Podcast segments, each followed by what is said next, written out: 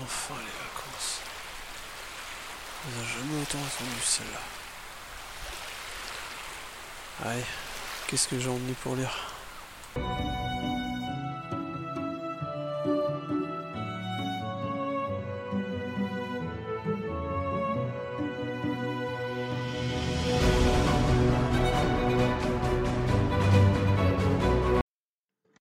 Salut à tous et à toutes, ici Dr Comics, et si je vous retrouve aujourd'hui, c'est pour un conseil lecture spécial début de l'été.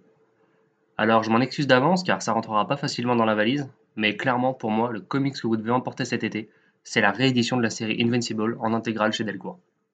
Pourquoi? Parce qu'il s'agit selon moi de la meilleure série de Robert Kirkman, qui n'est pourtant pas avare en succès, comme on peut en témoigner The Walking Dead, Outcast, euh, ou alors plus récemment Oblivion Song.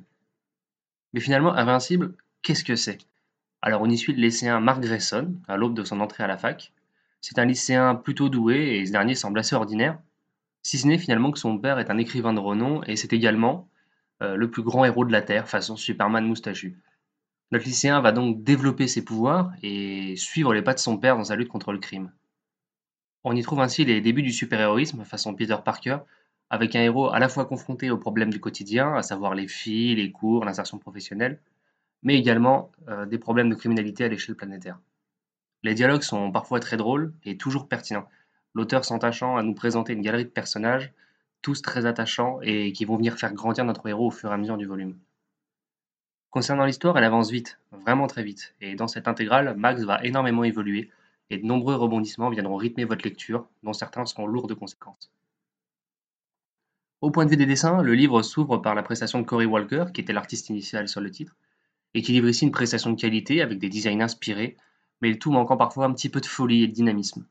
Le trait est assez simple et la colorisation n'aide pas vraiment à faire ressortir quelque chose de spécial de début de cette œuvre. En revanche, Ryan Otley va venir prendre le relais très rapidement sur la deuxième moitié du volume et deviendra par la suite l'artiste principal de la série, dessinant plus de 85% de celle-ci. Et s'il n'est pas encore à son meilleur sur ces épisodes, la différence se fait clairement ressentir avec un dynamisme beaucoup plus présent et des compositions très inspirées qui laissent présager du meilleur pour la suite. En bref, vous l'aurez compris, pour moi, Invincible, c'est un comics qui est indispensable, comme le dira le podcast présent sur le site lescomics.fr. Et si vous ne connaissez pas encore, c'est l'occasion jamais de vous ruer sur une intégrale qui contient en plus de très nombreux bonus très qualitatifs qui vous en apprendront beaucoup sur la genèse du projet. Pour moi, c'est un must, ni plus ni moins, et sur ce, je vous souhaite une bonne lecture et de bonnes vacances.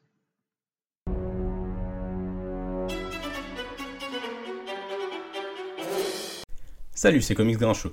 Pour mon conseil lecture comics des vacances, je vous propose de découvrir Ronin Island, une série en cours chez Kinaye qui est prévue en 3 tomes et dont 2 sont déjà disponibles. Pourquoi je vous la conseille pour les vacances? Eh bien tout simplement parce que son format souple cartonné est très pratique pour éviter de l'abîmer lors du voyage dans une valise et en plus ce sont des tomes de 112 pages, donc assez petits et du coup assez légers. Ronin Island, c'est une série scénarisée par Greg Pak, qui est connu pour Planète Hulk, et dessinée également par Giannis Milono Giannis. Le duo va nous raconter une intrigue qui prend place sur une, île en Asie, où se retrouvent différentes communautés asiatiques et où les rivalités et les clichés entre elles sont source de multiples tensions.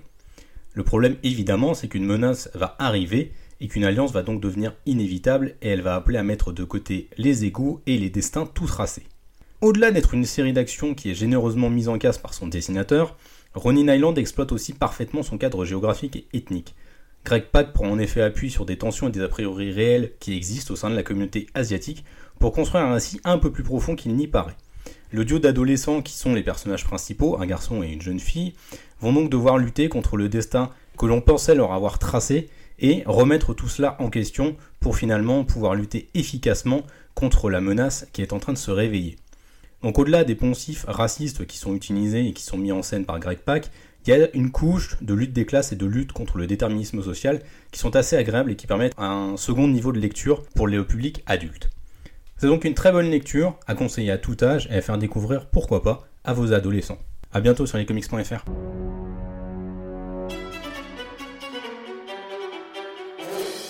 Hello à tous, ici SN Parode et pour ce conseil lecture, j'ai envie de vous parler de Bête de Somme, une série traduite en français par Delcourt et dont le tome 2 vient tout juste de sortir. Bête de Somme ou Beast of Burden dans la langue de Tupac est une série d'horreur animalière, c'est-à-dire qu'on y suit un groupe d'animaux domestiques, principalement des chiens et quelques chats, enquêter sur les événements étranges et surnaturels se situant dans leur petite ville de Burden, d'où le titre original.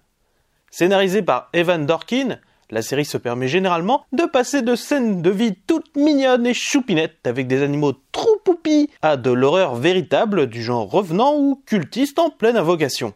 Ça fait un sacré contraste et c'est le cœur de cette série. Ce contraste entre mignonitude et horreur est accentué par le coup de crayon de la dessinatrice Jill Thompson, qui maîtrise autant les animaux tout choupis que les ambiances plus sombres.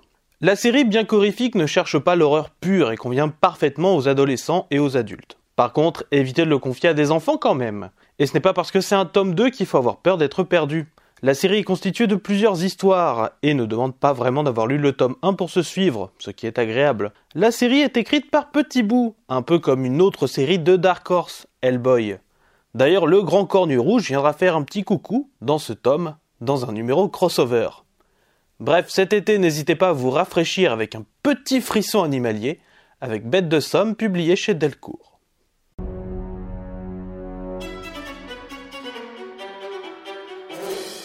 Bonjour et bienvenue dans ce tout nouveau numéro du Conseil Lecture Comics. Je suis toujours Jules, de la chaîne Jules et Nico, et je viens vous parler d'un titre que j'ai tout particulièrement apprécié.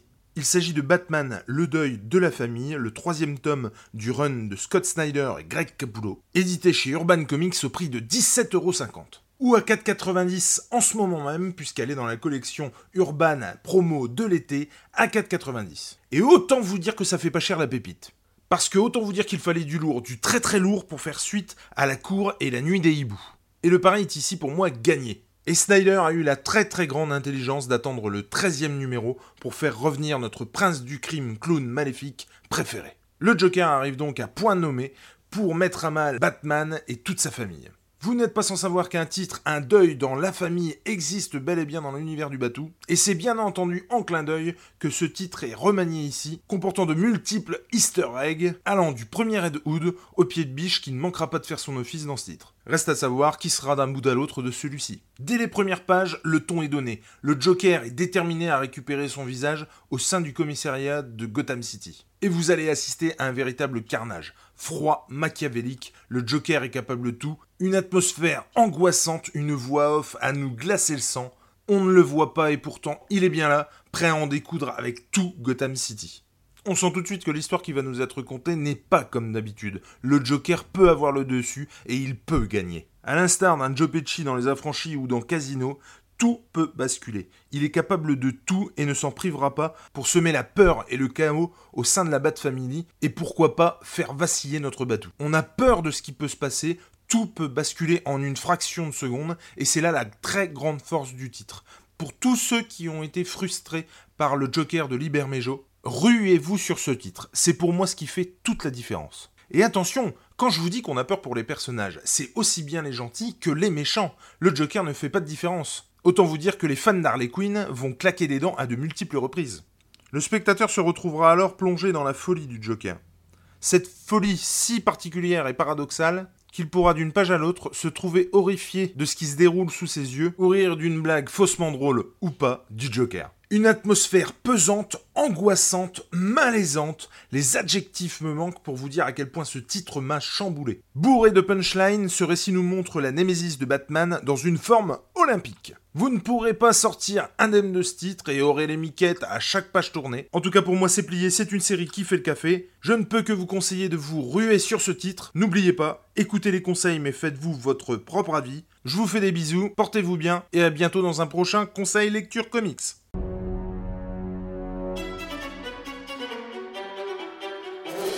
Salut à tous, c'est Ch'ti. Aujourd'hui, mon conseil lecture comics de vacances de papa, c'est Diana, princesse des Amazones. Parce que pour moi, les, vacances, c'est la famille, rien de mieux qu'un à partager, et en plus, on gagne de la place dans les bagages. Cerise sur le gâteau, il est sorti dans la gamme des Sekiz, et est donc à petit prix, 10 euros. Ça laisse de quoi offrir une glace à la petite. Mais c'est quoi ce récit? Par le titre, vous aurez compris que l'on va parler de Wonder Woman. Mais pas vraiment. On y suit plutôt une tranche de vie de Diana lorsqu'elle était gamine ou la vie de la seule enfant sur les îles du paradis. Et cette vie, elle est pas simple au milieu des Amazones de 3000 ans. Chacune a son rôle, mais Diana est dans cet âge où elle est devenue trop grande pour jouer à ceci, mais elle est encore trop jeune pour suivre ses tantes et s'entraîner ou faire cela.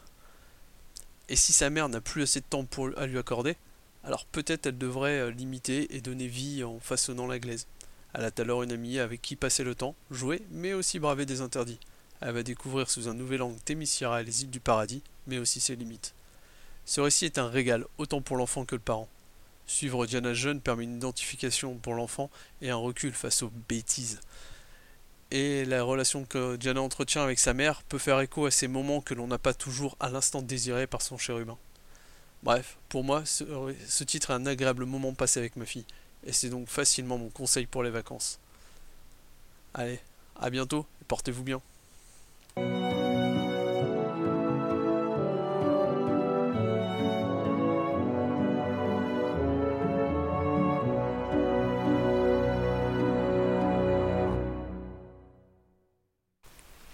Merci pour votre écoute. On se retrouve le mois prochain pour un nouveau conseil lecture comics sur lescomics.fr. En attendant, passez de bonnes vacances, portez-vous bien et euh, à bientôt. Salut